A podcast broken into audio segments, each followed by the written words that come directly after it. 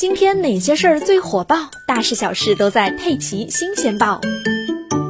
最近有群众反映称，在山东省菏泽市莱河县崔口村，大多数村民名下的城乡居民医保账户，近五年来莫名出现多次脑中风的医保结算记录。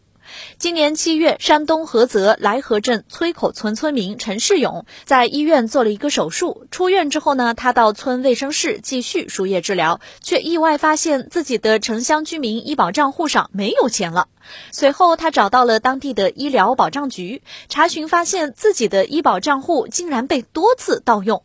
根据陈世勇提供的医保结算清单，二零一六年二月至二零一九年十二月，他有过十六次脑中风的医保结算记录。医疗机构名称为崔口卫生室，经办机构名称为单县医保局。陈世勇表示，自己没有脑中风病史，医保结算清单上的记录，他本人也毫不知情。这两年自己长期在外面打工，城乡医疗保险始终没有用过，并且家人都参与了城乡医保，各自有各自的账户，家人不会用他的账号去买药的。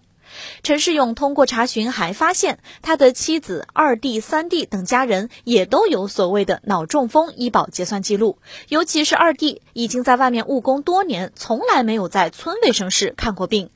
随后，村里更多的村民查询发现，自己在不知情的情况下就得了所谓的脑中风，并且大多数都是在崔口村卫生室报销结算的，涉及村民竟然达到两千多人。有孩子刚刚五岁就有了脑中风的医保结算记录，有老人去世很长时间仍然有四十八次医保消费。那么究竟是谁在骗取医保资金呢？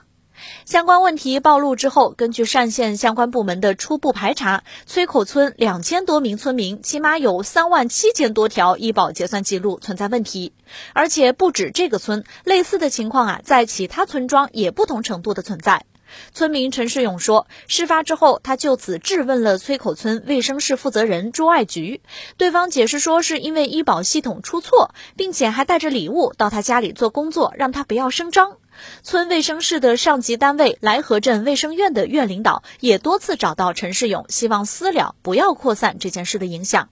目前，当地的公安机关已经介入调查，并且对涉事村医等相关人员采取强制措施。山东单县成立了联合调查组，彻查欺诈骗保事件。国家医保局也派工作组赴山东单县督办骗保事件。